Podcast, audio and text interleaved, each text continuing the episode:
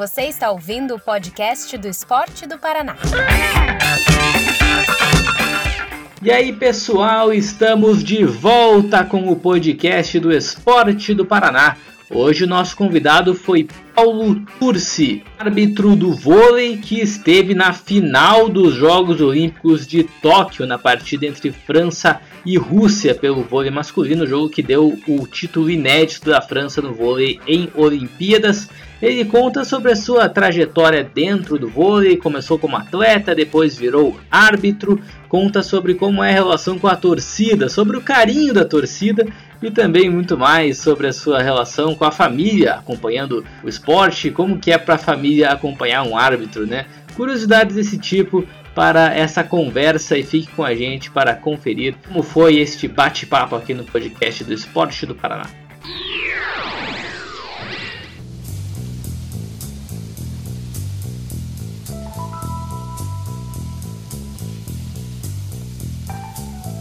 Olá, meu nome é Gabriel Belo e estamos chegando com mais um podcast do Esporte do Paraná.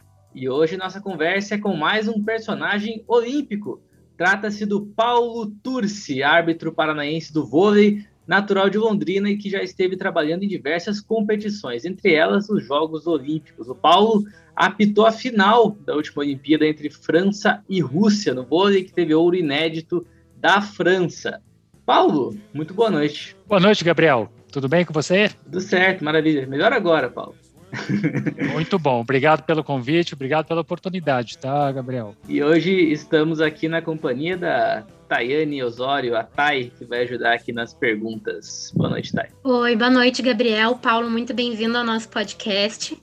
E estamos muito ansiosos, porque se não me engano, se não me falha a memória, primeira vez que a gente entrevista no podcast um árbitro. Então, Vamos lá. Teremos Muito legal, Tayane. Muito obrigado. Teremos algumas perguntas inéditas, né? Que, que a gente pensa, às vezes, que passa na, na cabeça, que a gente vai ter a chance de, de fazer hoje.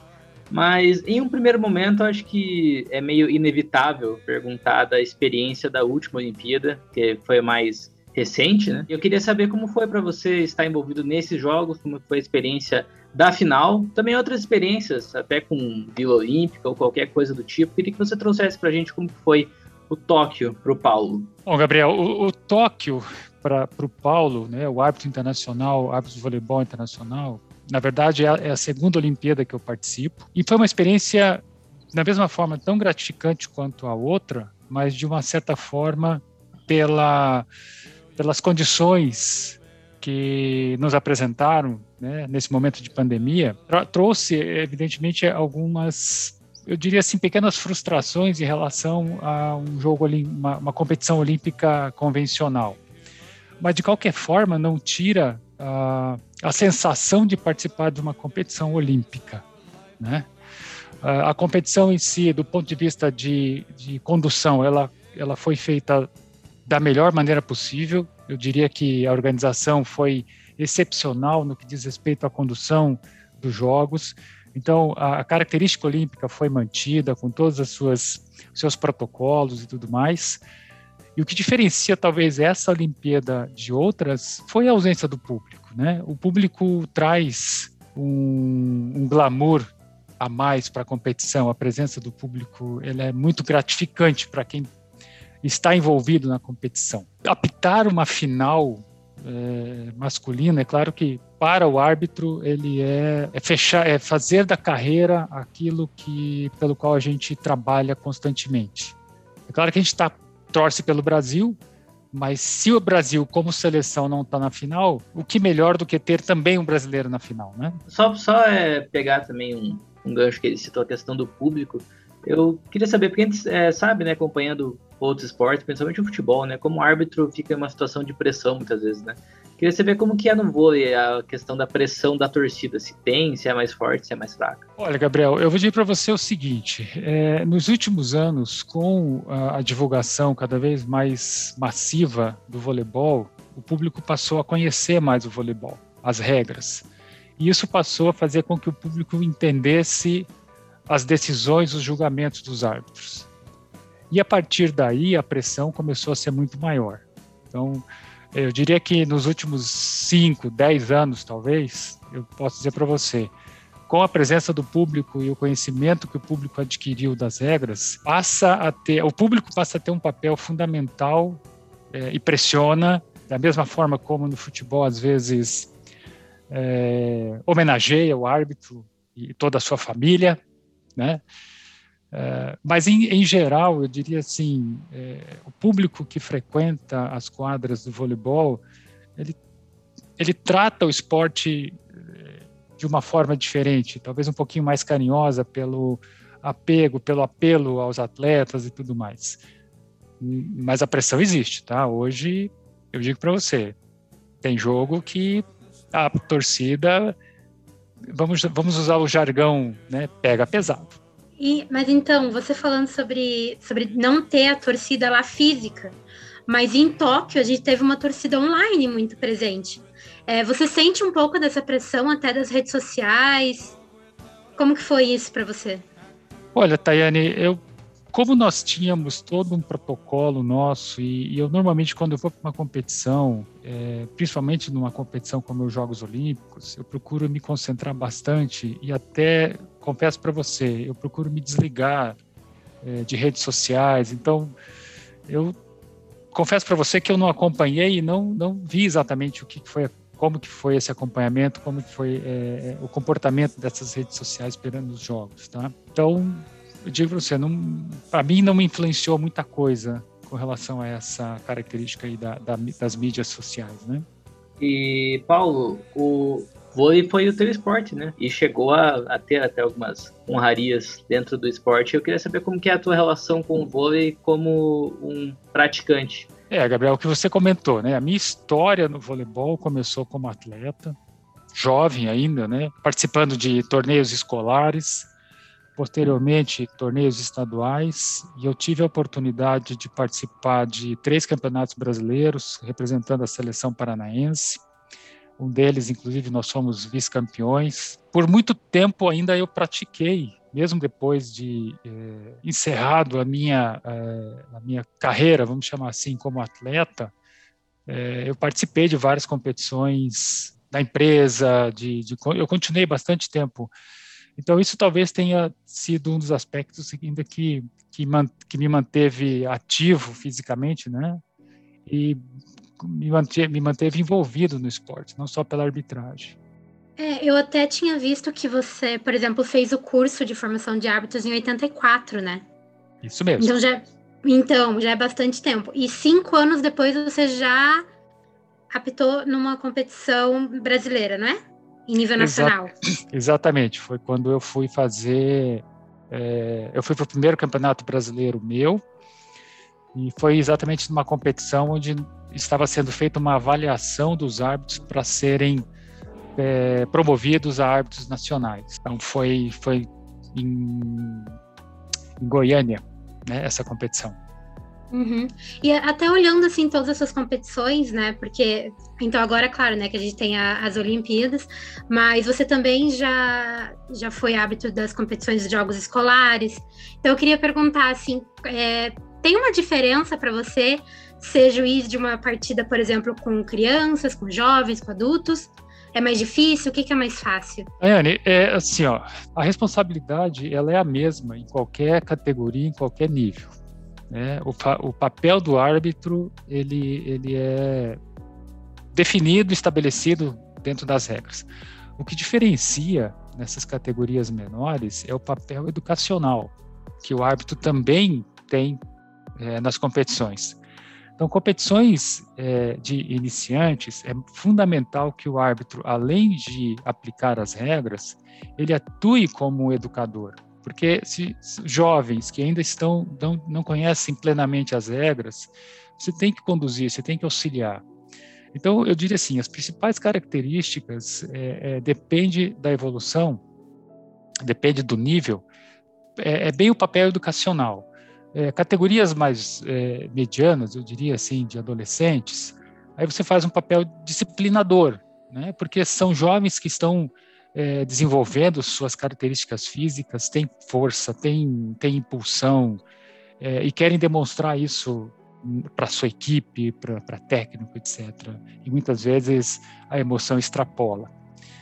E, e quando você vai para competições essas mais sêniores, né, que a gente chama de mundiais, é, é, são são condutas dentro da quadra em que você precisa daí associar esse papel educacional, disciplinador, é, porque além da conduta dos atletas tem o um aspecto público, tem o um aspecto divulgação, tem o um aspecto é, é, transmissão, quer dizer, tem, tem uma população muito grande assistindo.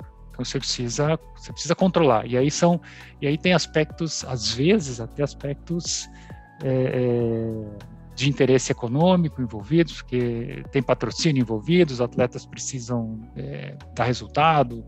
Então tem aí começam são complexidades diferentes na aplicação das regras. Paulo, puxando um pouco aqui da sua é, ficha, eu vi, vi, alguns países que você esteve já como árbitro, né? Alguns como exemplo, é. Chile, México, Porto Rico, Japão, é, Suíça. Queria saber se entre esses e mais outros também, é, se teve alguma experiência que foi um pouco mais assim diferente, um pouco mais marcante, que você lembra com mais carinho. Olha, Gabriel, sem dúvida, eu diria que talvez as experiências para nós árbitros, a experiência mais gratificante quando a gente vai para a competição é, é, o Japão.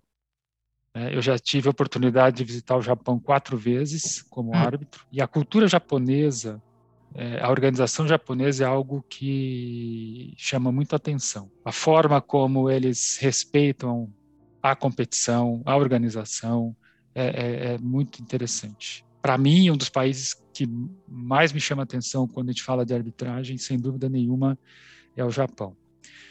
Na sequência, eu diria assim, Polônia também é um país, a Itália também são, a Itália pela pela pelo potencial, a Polônia, pelo potencial que o voleibol representa nesses dois países. Na Polônia, especificamente, é, é, a torcida polonesa ela é muito semelhante à, à torcida brasileira. Eles têm um amor, uma paixão pelos, pelo, pelo voleibol, pelo esporte, e eles demonstram muito isso durante o jogo, né? Eles torcem muito, eles vibram muito, então é, a Polônia também é um país bem interessante quando a gente fala de competições de voleibol. E pensando assim nesse país, tem alguma história assim, algo mais cultural, alguma dificuldade, algum perrengue que tenha passado durante a sua carreira? As experiências mais curiosas, eu diria que foram é, em Dubai e Doha. Né? Em Dubai no Mundial Sub-23 e em Doha no Mundial de Clubes. Por que, que eu digo isso? Porque são países com uma cultura é, muito enraizada, é, com características muito distintas do nosso, da nossa maneira, da nossa cultura. Né? E aí muito, há muita preocupação da gente que não, não, não está familiarizado em tomar os cuidados para não ferir a cultura desses países. Né?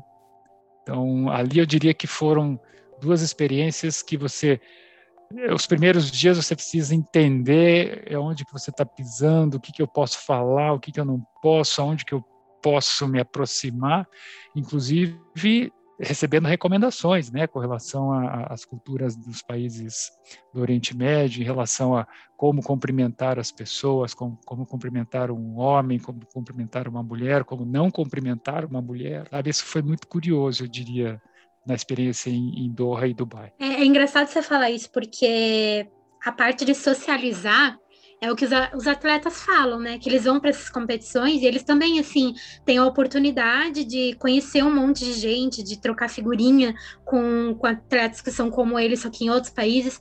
Isso acontece com você também nessas competições? Sim, existe uma troca entre, entre os juízes? É, não, talvez não seja no mesmo nível que os atletas têm, né? Mas sim, sem dúvida, é, a gente troca essas experiências e, e só para é, enriquecer essa tua pergunta, Tayane, é, quando nós estávamos, quando estava em Dubai, eu aptei a final do, do desse Mundial Sub-23 e aptei com um colega dos Emirados Árabes. E, e para mim, assim, nós conversamos, conversávamos bastante, e, e para mim uma surpresa quando ele comentou que ele tinha duas esposas. Eu falei, ah, é? É.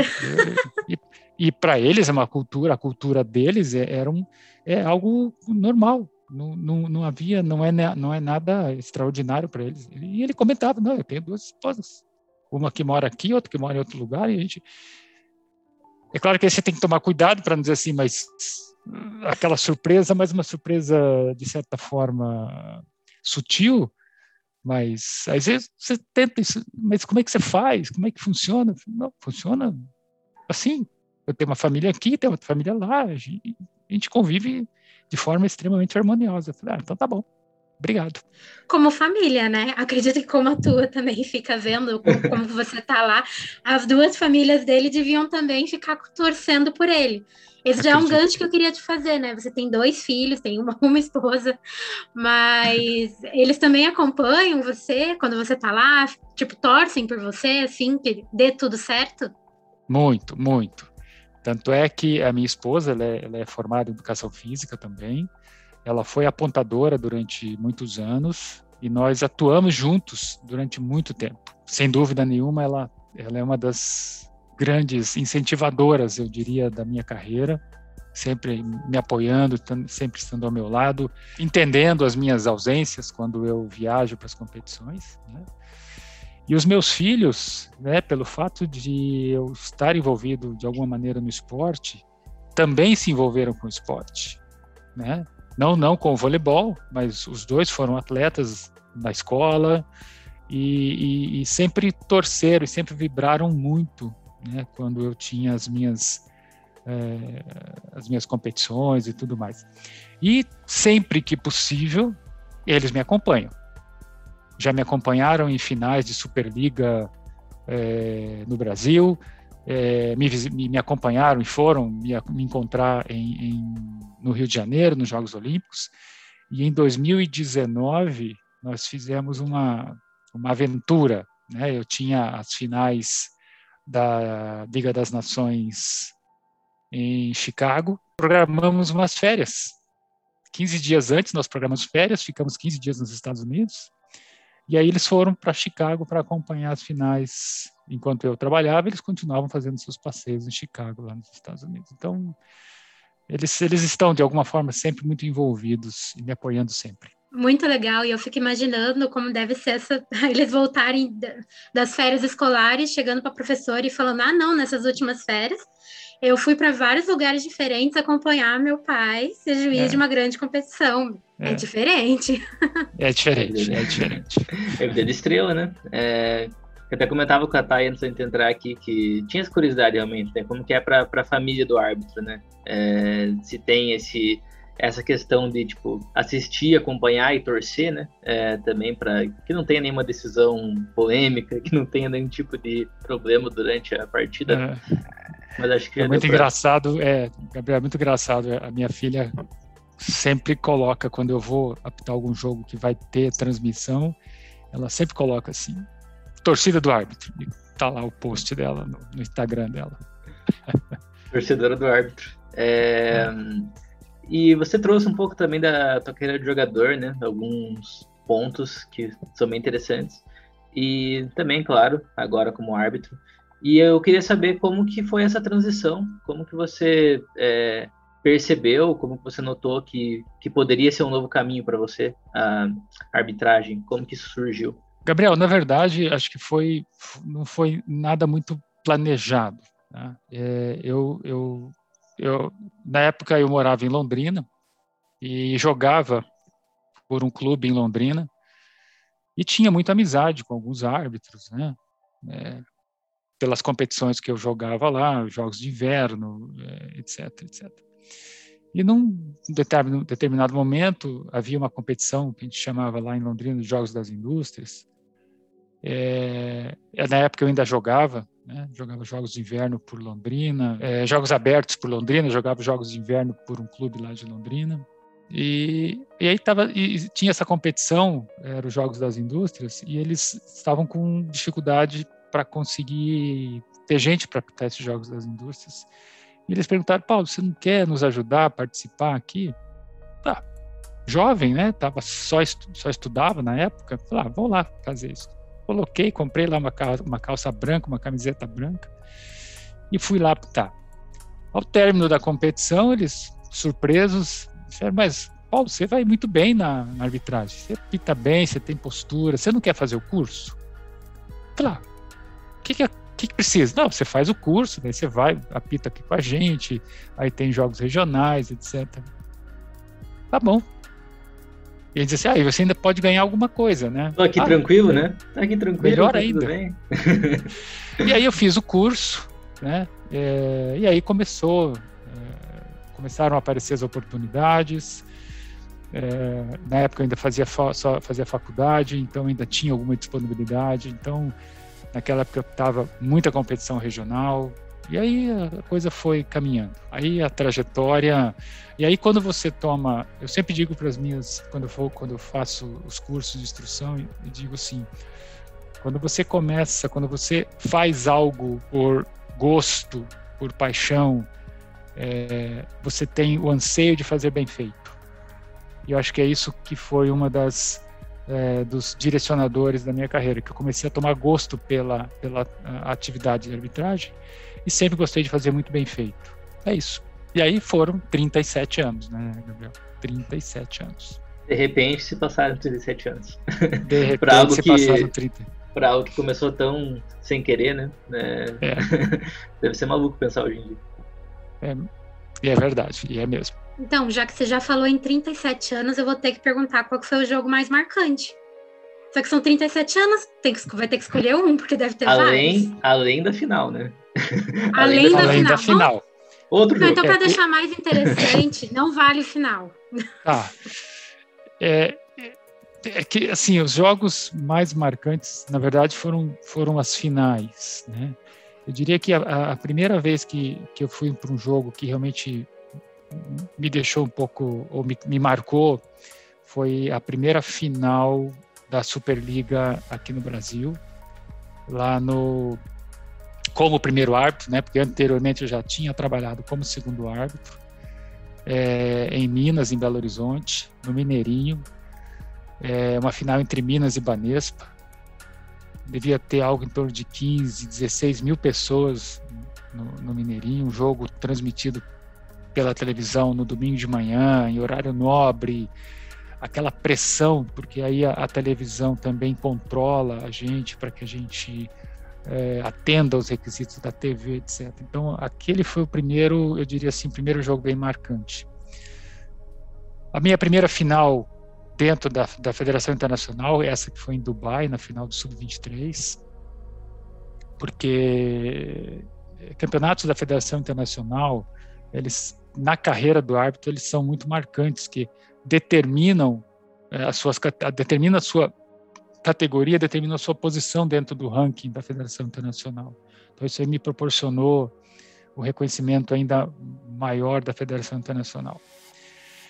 E uma final que eu fiz em é, 2018, a, a primeira edição da Liga das Nações, que aconteceu em Lille, na França, é, uma final entre França e Rússia, os mesmos times que eu apitei a final dos Jogos Olímpicos, mas nessa oportunidade eu era o primeiro árbitro. É, uma competição muito bem organizada pela Federação Internacional. O, o ambiente era muito curioso porque uh, o ginásio ele era a metade de um estádio de futebol. E é exatamente isso, pessoal. É, a competição, o ginásio, ele é num estádio de futebol, onde existe um mecanismo que ele suspende metade do campo de futebol, remove lateralmente e ali no fundo tem uma quadra para quase 12 mil pessoas. Então toda aquela estrutura ela ela chama muito atenção. Esses jogos foram marcantes. Esses jogos foram realmente marcantes. E você viu assim fazendo toda essa montagem? Não, quando nós chegamos já estava tudo pronto. Mas se vocês tiverem curiosidade, conseguirem encontrar, é, existem vídeos disponíveis que mostram a movimentação e a preparação dessa competição em Lille, na França, onde mostra o deslocamento é, desse, desse piso. É impressionante. Nossa, e a gente fica impressionado com, quando é num show. Imagina isso, levantar. É No quadro. É, é sensacional aquilo. A tecnologia dessas arenas né, nos últimos anos foi algo, foi algo incrível, né? Desses. É. É, assim, evoluiu em um ponto que realmente não se é. esperava tanto. E eu é. queria saber, Paulo, é, a sua relação como um espectador do vôlei. Gabriel, eu, eu entro na quadra, assim, ó, eu, quando eu me posiciono para assistir um jogo, é, eu me posiciono como espectador, né, no voleibol especificamente. É claro que, pelo fato de eu conhecer da regra, é, eu sempre vou estar avaliando o jogo do ponto de vista da regra. Tá?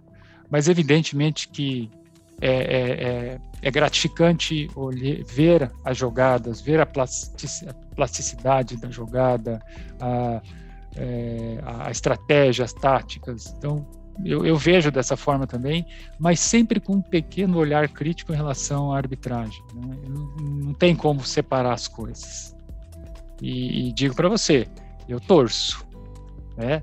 No mundial, no mundial da Itália e Bulgária em 2018, quando o Brasil foi para a final contra a Polônia, é, eu confesso para você que eu estava sentado na arquibancada com meu colega polonês, o árbitro polonês estava do meu lado, é, e eu torci. De uma forma ligeiramente discreta, porque não dá para a gente, né, é, tem muita gente olhando para a gente, né, tem muitos olhos ao, ao redor da gente, mas eu disse para você, eu torci naquele jogo, como torci, e como eu senti não ter ganho aquela, aquela, aquele jogo contra a Polônia. É, a minha próxima pergunta, na verdade, é porque eu fui inspirada pela sua seu relato sobre, sobre tecnologia, né? E também sobre as pessoas estarem um pouco mais educadas no que diz, diz respeito às regras do vôlei. Então, uhum. eu queria saber qual que é a sua opinião sobre o VAR. Eu sou 110% a favor da tecnologia. Né? No, no, voleibol, a gente, na verdade, não, não chama de VAR, né, Tayane? A gente Sim. chama simplesmente de desafio. Tá? E só lembrando, né, que é, o voleibol foi o segundo esporte a introduzir essa tecnologia depois do tênis. E, na verdade, a tecnologia que o voleibol adotou é a mesma tecnologia do tênis, inicialmente.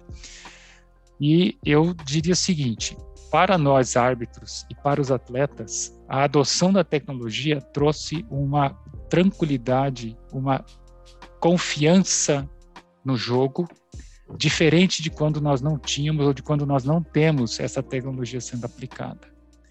Eu diria que transformou, inclusive, a relação entre técnicos, atletas e arbitragem. O pessoal, às vezes, a gente escuta comentários né, nas transmissões de ah, se não fosse o, o, o desafio, o árbitro teria errado.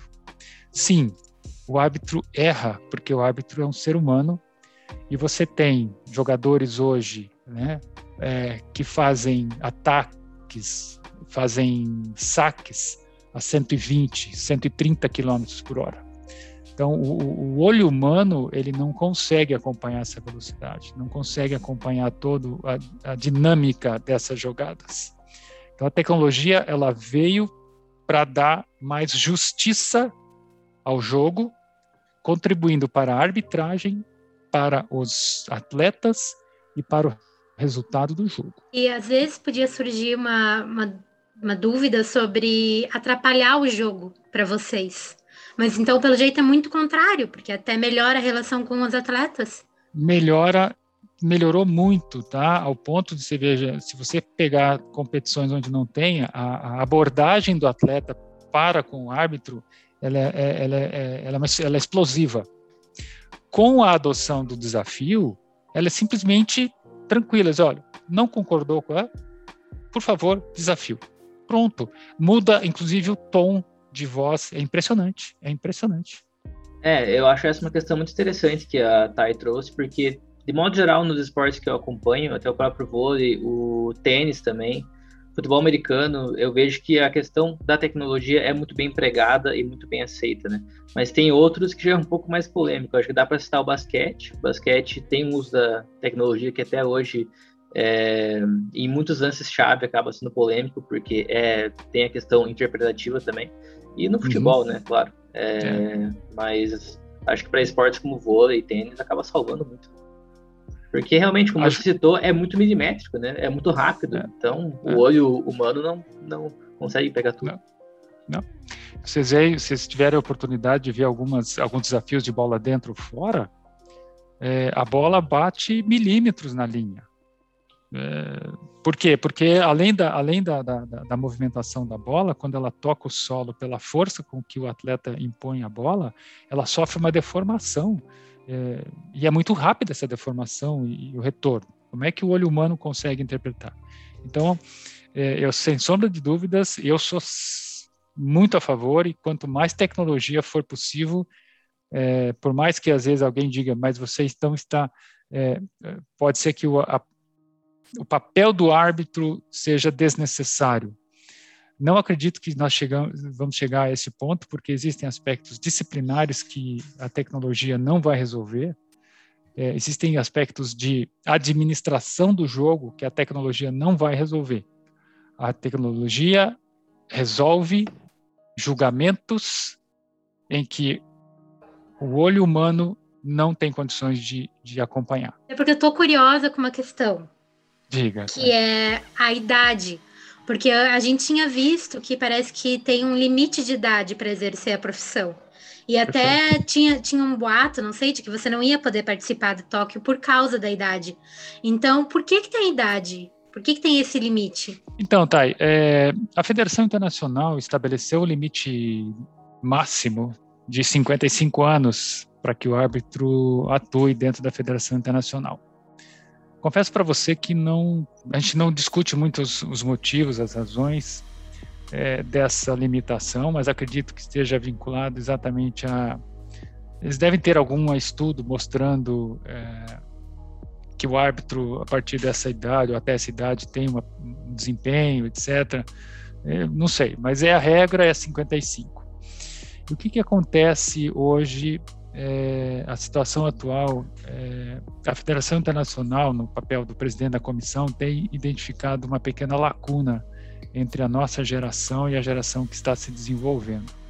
Então, eles entenderam que seria importante é, preservar alguns árbitros que ainda estivessem em boas condições físicas e tecnicamente ainda em boas condições, para é, prorrogar ou para preservar esses hábitos mais algum tempo, até para auxiliar na formação dos novos hábitos. E aí a gente recebe convites a cada ano para manter é, essa, continuar atuando ou não. E foi, foi o que aconteceu eu recebi esse convite em 2000, eu completei 55 em, em, é, em 2019. É, recebi o convite em 2020, onde teria os Jogos Olímpicos. E como já estava comprometida a minha participação, eu recebi um novo convite até 2021. Né? Devo, até o final do ano, conversar com o presidente da comissão para ver quais são os planos. É, provavelmente até por uma questão pessoal, também já está, acho que na hora de passar para uma outra etapa dentro da vida da arbitragem, passar a, a apoiar mais os novos árbitros como instrutor, como orientador e tudo mais. Então, talvez este, este, este ano seja realmente meu último ano como árbitro de voleibol nas quadras eu vou ter que perguntar, já que, até fazendo um trocadilho com o vôlei, já que você levantou a bola para eu cortar aqui, queria saber, já que você citou esse fator, quais são as, os seus próximos passos, as suas metas, né? Pensando aí nos próximos anos que você vê para seguir na carreira. É, eu vejo, eu vejo, uma, eu vejo algumas oportunidades, é, principalmente na, na atividade de instrutor e de delegado de arbitragem. Né? O instrutor para a formação desses novos hábitos e o delegado e hoje existe uma função dentro da Federação Internacional que é o, o coaching de árbitros. Então, hoje já não tem mais é, o, o, coaching, né? O, o, o árbitro coaching é aquele que tem uma tem uma formação e vai para a quadra para passar as orientações para orientar essas novas gerações de como eles devem se comportar, como que eles devem se é, é, atuar dentro da quadra e tudo mais. Eu vejo isso como uma grande oportunidade. Isso aí. É, Paulo, vai novamente agradecer muito a tua presença aqui, a tua conversa, a tua simpatia com a gente é, nesse podcast. Queria deixar também aberto, para caso você queira é, deixar algum último recado. E desde já também agradecer a Thay, que foi a parceira aí nessa edição de hoje. Gabriel, Thay, apenas agradecer essa oportunidade de compartilhar essa experiência extremamente positiva, gratificante, né? Como eu comentei, falar de, um, de uma paixão, ela é, é gratificante, é compartilhar isso com as pessoas é gratificante. E deixar, desejar mensagem, deixar a mensagem aqui de agradecimento a vocês, a todos aqueles que torceram por mim, né, nesse, nesses jogos. Recebi um monte de mensagem, agradeço a todos aqueles que mandaram mensagem. E dizer que, é, apesar da torcida às vezes não ser muito agradável ou, ou amigável, vamos usar esse termo, é, a arbitragem ela é gratificante, traz traz reconhecimento, é, aqueles que têm desejo, vale a pena investir. Isso aí. Então. Isso aí, então. Vamos ficando por aqui com o podcast dessa semana do Esporte do Paraná. Tá aí. Muito obrigado, valeu demais. Obrigada, gente, e até a próxima. Abraço para você, gente. Uma boa semana. Abração. Voltamos em breve, viu? Com mais um podcast aqui no Esporte do Paraná, com mais personagens, mais histórias. Nos acompanhe para poder aí descobrir as próximas surpresas. Um abraço e até a próxima.